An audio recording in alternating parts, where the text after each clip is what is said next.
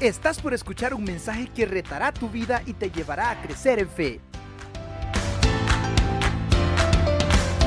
¿Qué tienen en común los editores, cirujanos y algunos entrenadores? Todos ellos enfrentan una tarea difícil. Ya se trate de quitar palabras innecesarias y poner las palabras correctas, de quitar la obstrucción de una arteria y poner eh, limpieza para que la sangre circule sin ningún problema, o un entrenador que se encarga de quitar el sobrepeso de un jugador.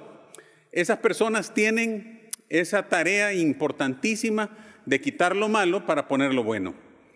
Para muchos de nosotros, mantener una casa limpia y ordenada seguramente es una tarea titánica, máxime cuando hay adolescentes con nosotros. Eh, esta mañana yo eh, estaba sacando algo de la refrigeradora y encontré todavía el, el papel de un quequito que alguien se había comido y lo habían dejado adentro de la refrigeradora.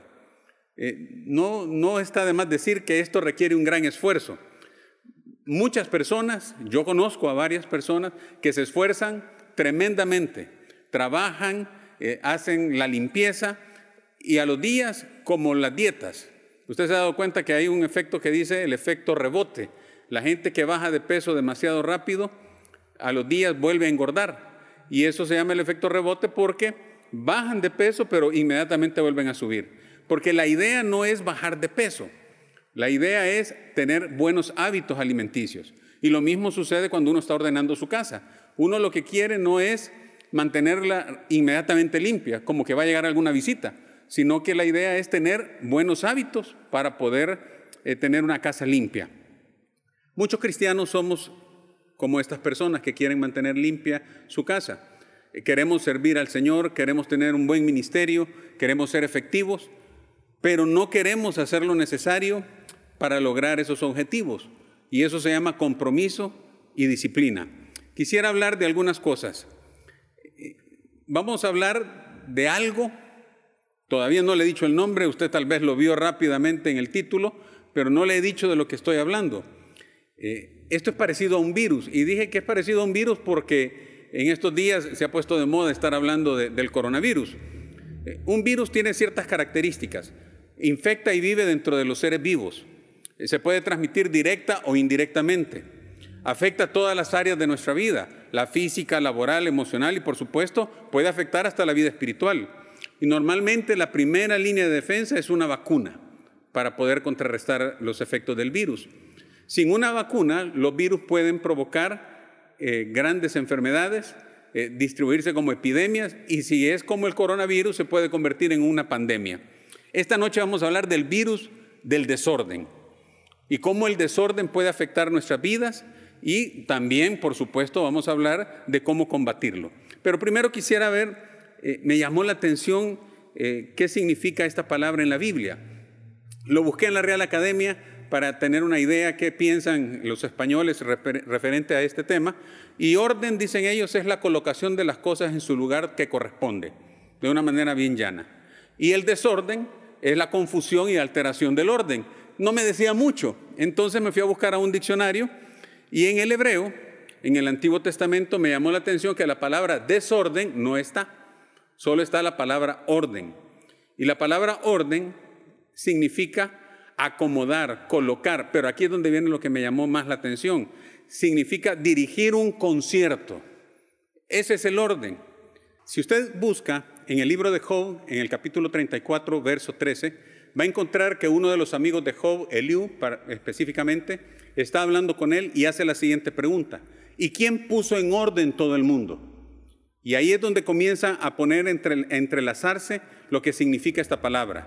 Porque la, raíz primaria que es un concierto o dirigir un concierto, da la impresión que en la época, en el momento en que Dios estaba creando todo el universo, los cielos y la tierra, comienza como un concierto y comienza a poner las estrellas en su lugar, pone la tierra en su lugar, el mar, los peces, las aves, todo de una manera orquestada. En Jeremías capítulo 10, verso 12, dice, el que hizo la tierra con su poder, el que puso en orden el mundo con su saber y extendió los cielos con su sabiduría. Realmente nuestro Dios es un Dios maravilloso. Las mismas expresiones las encontramos nosotros en el Nuevo Testamento. Y me llamó la atención que el griego utiliza la palabra taxis. El significado se asocia a disposiciones establecidas por un superior y se asocia con el orden existente en un concierto y vuelve la misma expresión.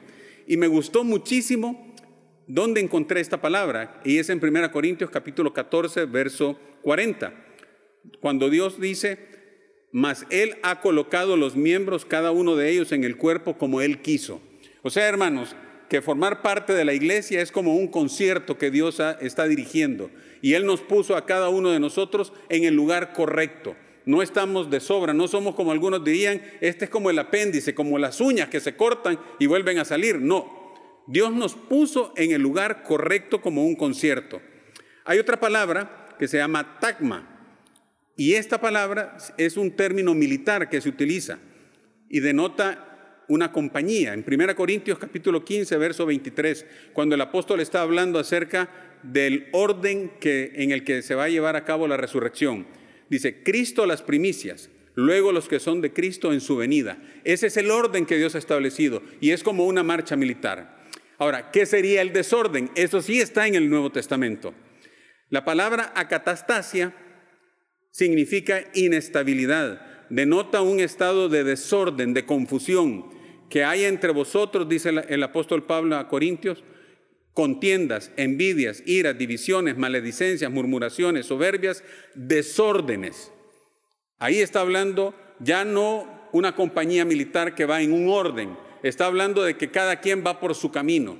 No está hablando acerca de un cuerpo que camina coordinadamente y, se, y funciona de una manera perfecta. Está hablando de células que se han pervertido. Hay otra palabra también, y la encontramos en 2 Tesalonicenses 3, del 6 al 10.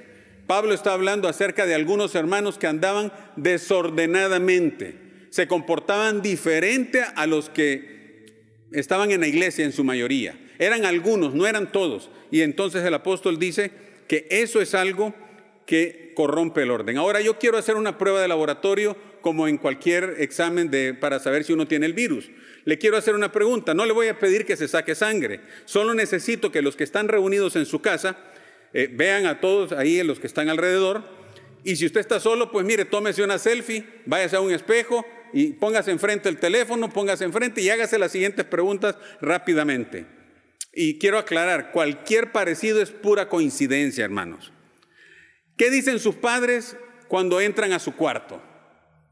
¿Están contentos por el orden que hay o dicen qué desorden? ¿Cómo está el baúl de su vehículo? ¿Es de los que le van echando de todo al baúl o lo andan impecable? ¿Cómo está su refrigerador? Usted abre la puerta del refrigerador y encuentra las salsitas que le dieron con las pupusas y la van poniendo en la puerta de la refri, ¿verdad? Y entonces, ¿cómo se encuentra su refri? ¿Hay algún cuarto de su casa que no le guste? Que le llamen el cuarto del desorden. ¿Cómo es el escritorio en su oficina? Mire, y cuando terminan de comer, ¿cómo quedan los platos en el lavadero? Conozco gente que paga, pagan por no lavar los trastes. ¿Alguna vez ha perdido tiempo buscando algo en su casa? ¿Conoce a alguien de esos que es compulsivo, que a cada rato está viendo cómo están, si están cerrados bien los chorros, el tambo del gas, eh, y, si cierra bien las puertas? Y en la mañana, ¿cómo quedó su cama hoy en la mañana? ¿La ordenó o la dejó así desarreglada? Ahora le quiero hacer una pregunta más profunda. ¿Cómo es su vida espiritual?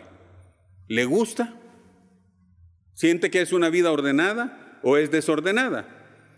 Alguna vez yo escuché a alguien que me dijo, no es que yo sea desordenado, es que no entienden mi forma de ordenar. Y quiero decirles que esto del desorden, como un virus, no ataca a personas solamente de estratos bajos, económicamente hablando, no ataca a personas intelectuales, nos ataca a todos. Eso quiere decir que hay hermanos en la iglesia que pueden perfectamente padecer de este virus. Por cierto, si usted contestó a más de alguna pregunta de las que se hizo o las que hicimos hace un momento afirmativamente, quiero decirle que usted está con el virus. Si usted es de los que dejan la cama de una manera desordenada porque en la noche la va a volver a desordenar, usted tiene el virus. No tengo la menor duda. Fíjense que le voy a poner algunos ejemplos rápidos para que usted vea que esto no tiene que ver con inteligencia o con cultura. Un escritor inglés llamado Thomas Middleton, él decía lo siguiente, pierdo menos tiempo buscando algo cuando lo necesito que ordenando todos los días, por lo tanto prefiero vivir en el desorden. Y una de las cosas que me animan es que uno continuamente está hallando nuevos y excitantes descubrimientos. ¿No le ha pasado que cuando va a lavar la ropa dice, ven, me encontré un billete de 5 dólares? ¡Qué chivo! Me lo encontré. Y se alegra porque es un descubrimiento que usted ha hecho. Albert Einstein, que salía todo despeinado, tenía un escritorio totalmente desordenado. Era un caos. Y cuando él lo veía decía, bueno, imagínense si este es el síntoma de una mente desordenada, ¿cómo sería un escritorio vacío? ¿A qué estaría representando? Alexander Fleming encontró, se fue de vacaciones y no limpió su escritorio ni el laboratorio. Cuando él regresó, encontró que habían varias bacterias y el moho había crecido. Y así fue como descubrió el famoso antibiótico de la penicilina. Jean Payet, que es un psicólogo suizo, él decía que su desorden no era improvisado, sino que el fruto del desorden acumulado que había bautizado como el orden vital. Y finalmente el Premio Nobel de Economía del año 93. Él tenía un escritorio lleno de papeles y cuando lo veía decía, mire, ya no, no puedo trabajar en este. Y en lugar de ordenar, pidió otro escritorio, eh, limpiar su escritorio, ordenó otro escritorio para que comenzarlo a llenar de papeles. Se da cuenta, científicos, escritores, descubridores, médicos, todos podemos llegar a padecer de esta enfermedad. Las consecuencias pueden ser muy graves. Me voy a ir rápidamente. En Nueva York se calcula que a pesar de la crisis que hemos tenido, la gente sigue comprando cajas para ordenar, archiveros. ¿Y sabe por qué? Porque la gente en lugar de ordenar lo que hace es esconder las cosas en cajas, como meter debajo del tapete lo, que uno no quiere que los demás vean. Hay una organización que se llama la Organización de Profesionales en Organización en Estados Unidos. Ellos dicen que el desorden en las empresas le cuesta a cada una de esas empresas alrededor de una hora del tiempo cada día, una hora de la persona, lo que corresponde a 15 días en el año por empleado.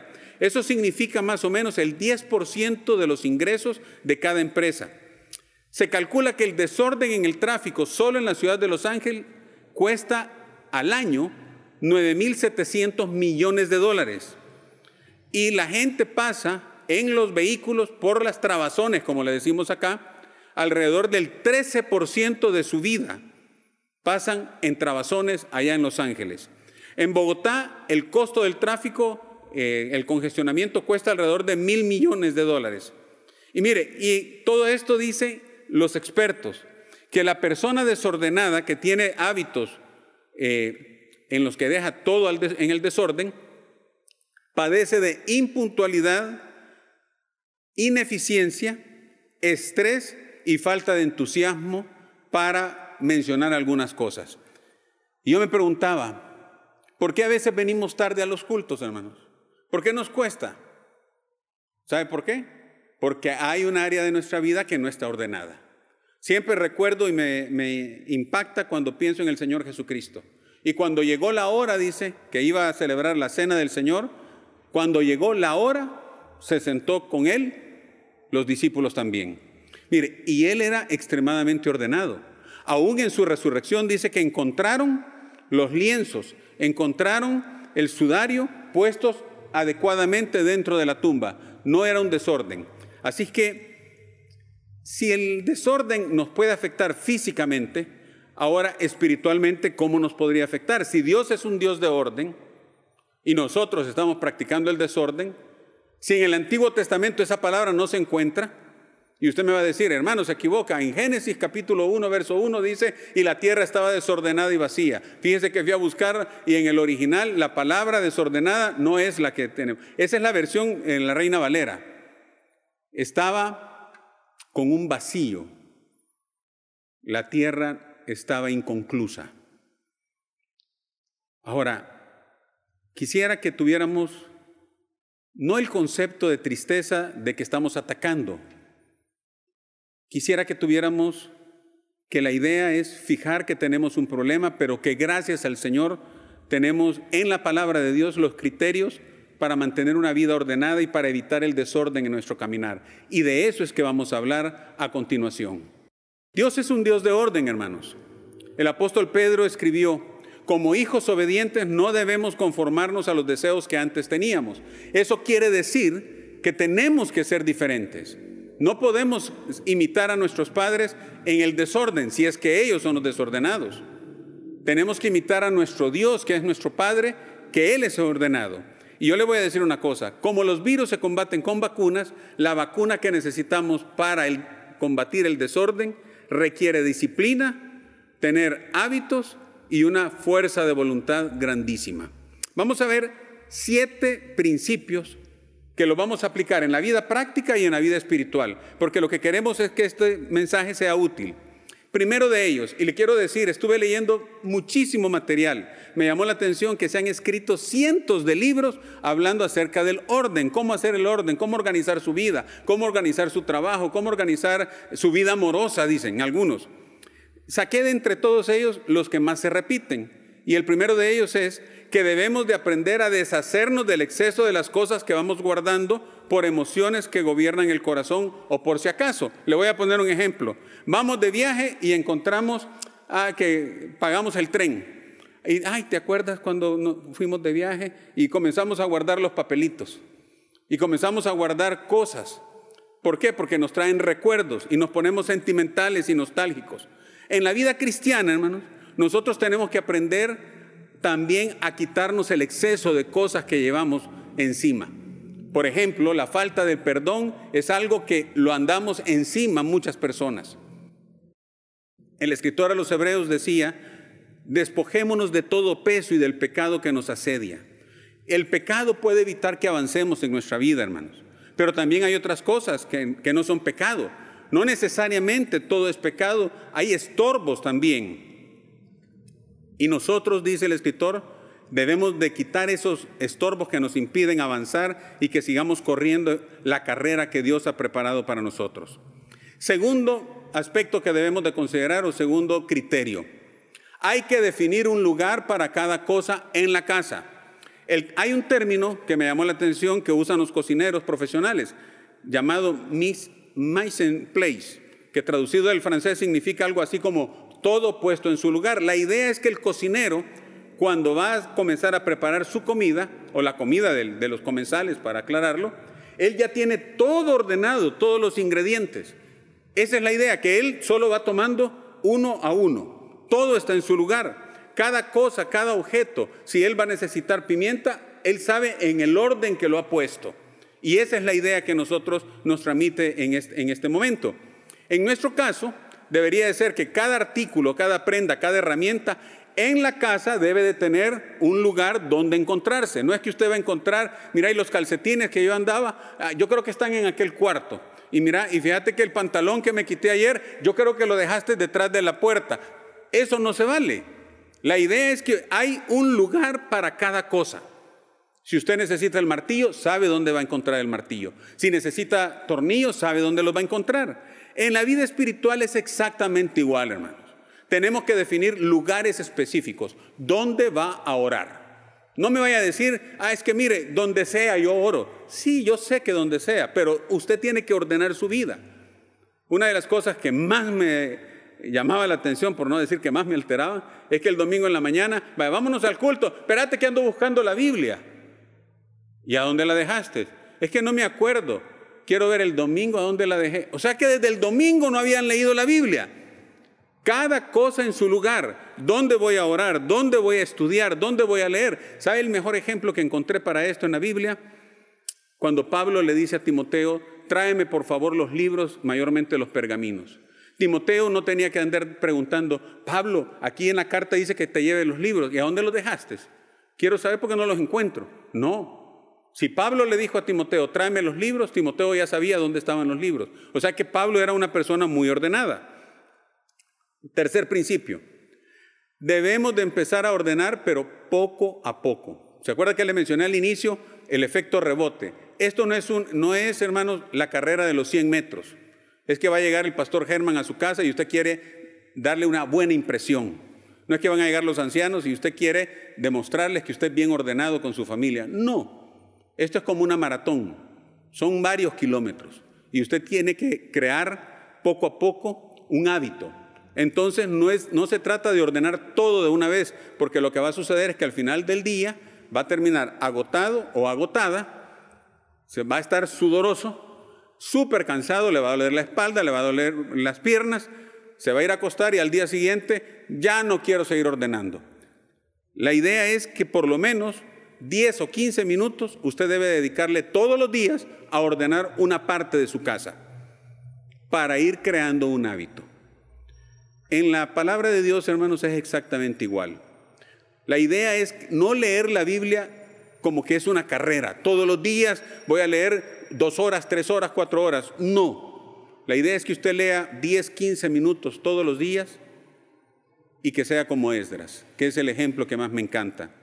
Esdras dice en el capítulo 7, verso 10, que él había preparado su corazón para estudiar la ley de Jehová y para cumplirla, y para enseñar en Israel sus estatutos y decretos.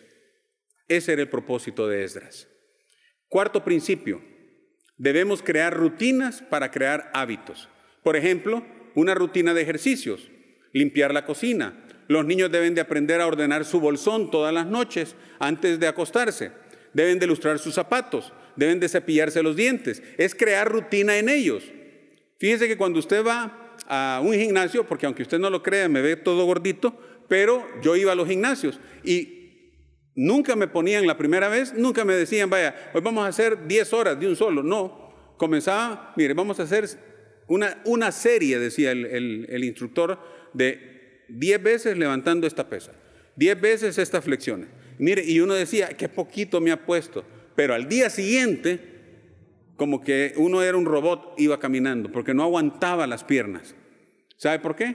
Porque la idea es ir creando una rutina. Aunque después, aunque, y usted no lo crea, yo llegué a hacer hasta 200 abdominales en mis mejores épocas, pero no las hice todas de una sola vez. Comencé con una rutina. Y el hábito del creyente, hermanos, para pasar en intimidad con el Señor debería de ser igual. No importa si usted comienza con cinco minutos, pero hágalo. Comience con una rutina, pequeño, orando.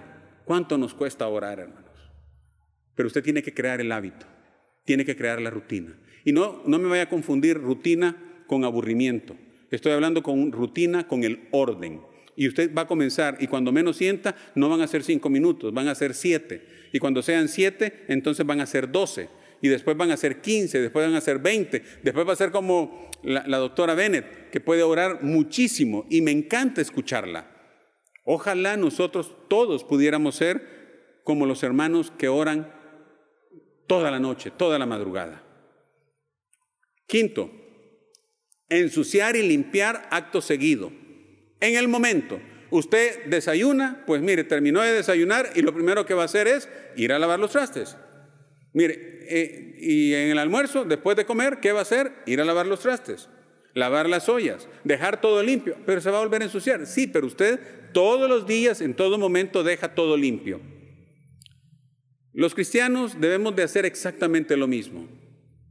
Ensuciamos y limpiamos nuestra vida en el momento, hermanos. El apóstol Pablo decía, airaos, pero no pequéis. ¿Qué quiere decir? No se vaya a acostar enojado. Santiago decía, confesaos vuestras ofensas unos a otros. El apóstol Juan escribió en su primera carta, hijitos míos, estas cosas os escribo para que no pequéis. Y si alguno hubiere pecado, abogado tenemos para con el Padre a Jesucristo el justo. El sexto hábito o el sexto consejo que nos dan los que conocen de esto es que es necesario usar calendarios y agendas para planificar. ¿Por qué? Porque la idea es que usted comience a planificar cuándo va a ir a, hacer un evento especial, cuándo va a ir a ver a su familia, a su tía, a su abuela, a, sus eh, padres, cuándo le va a dar mantenimiento al vehículo, cuándo se va a dar mantenimiento a usted mismo, cuándo va a ir donde el odontólogo. Todo eso tiene que quedar planificado. Nosotros también en la vida espiritual. Nehemías es un excelente ejemplo. Si usted busca en el capítulo 2, no lo voy a leer por cuestión del tiempo, pero en del verso al 4 al 9, él está hablando con el rey y el rey le dice, te ves triste, ¿qué te pasa? Y Nehemías le dice, ¿cómo no voy a estar triste si los muros están derribados, las puertas quemadas? Y el rey le dice, eh, ¿y cuándo te quieres ir? ¿Qué necesitas? Y Nehemías le dice, es que no sé, rey. ¿Sabe qué hace Nehemías? Cuando el rey le pregunta, le dice, pues mira, yo tengo este plan ya definido y estos son los materiales que necesito y aquí están las cartas que necesito que me firme. O sea que Nehemías iba preparado para que cuando se diera la oportunidad, él pudiera hablar con el rey correctamente. Y el último ejemplo que quiero mencionar, los expertos dicen que hay que ordenar por categorías y no por ubicaciones. Ah, voy a ir a ordenar el cuarto de los niños. No. Los expertos dicen, hoy vamos a ordenar, por ejemplo, las cosas que van en las medicinas o lo que va en el botiquín. Porque usted encuentra medicinas en todos los cuartos. Encuentra medicinas en la sala, en la cocina. Eh, la idea es, no, hoy vamos a ordenar la ropa. No importa que sean en los tres cuartos, pero vamos a ordenar ropa. ¿Por qué? Porque la ropa que ya no nos queda la vamos a guardar y la vamos a donar y la vamos a regalar. Esa es la idea. No agarrar solo un cuarto, no agarrar solo la sala, es ordenar por categorías. Y en la vida nuestra, en la vida cristiana, hermanos, es igual. Usted tiene que ordenar su vida, porque hay cosas que atraviesan todas las esferas como una habitación. La ira, los pleitos, los celos, afectan todo. Por lo tanto, usted tiene que trabajar con cada una de esas cosas que nos afectan. Que el Señor nos bendiga, hermanos. El desorden, sin duda, es algo que se ha metido en nuestros huesos, en nuestra vida diaria. Usted lo ve en su trabajo, lo ve en su casa. Ojalá no fuese así, pero lo ve en el tráfico, ve a los políticos en un desorden total. Eh, este fin de semana me enseñaron un video que decía, el título es, mire cómo es la política en El Salvador, y perdón el ejemplo que voy a poner para terminar, pero y, van dos personas en el bus, y entonces uno abre la ventana y el otro la cierra. Uno abre la ventana y el otro la cierra. ¿Y sabe cuánto dura el video? Como siete minutos. Terrible. ¿Por qué? Porque todo se volvió un desorden. Que el Señor nos ayude a neutralizar este virus.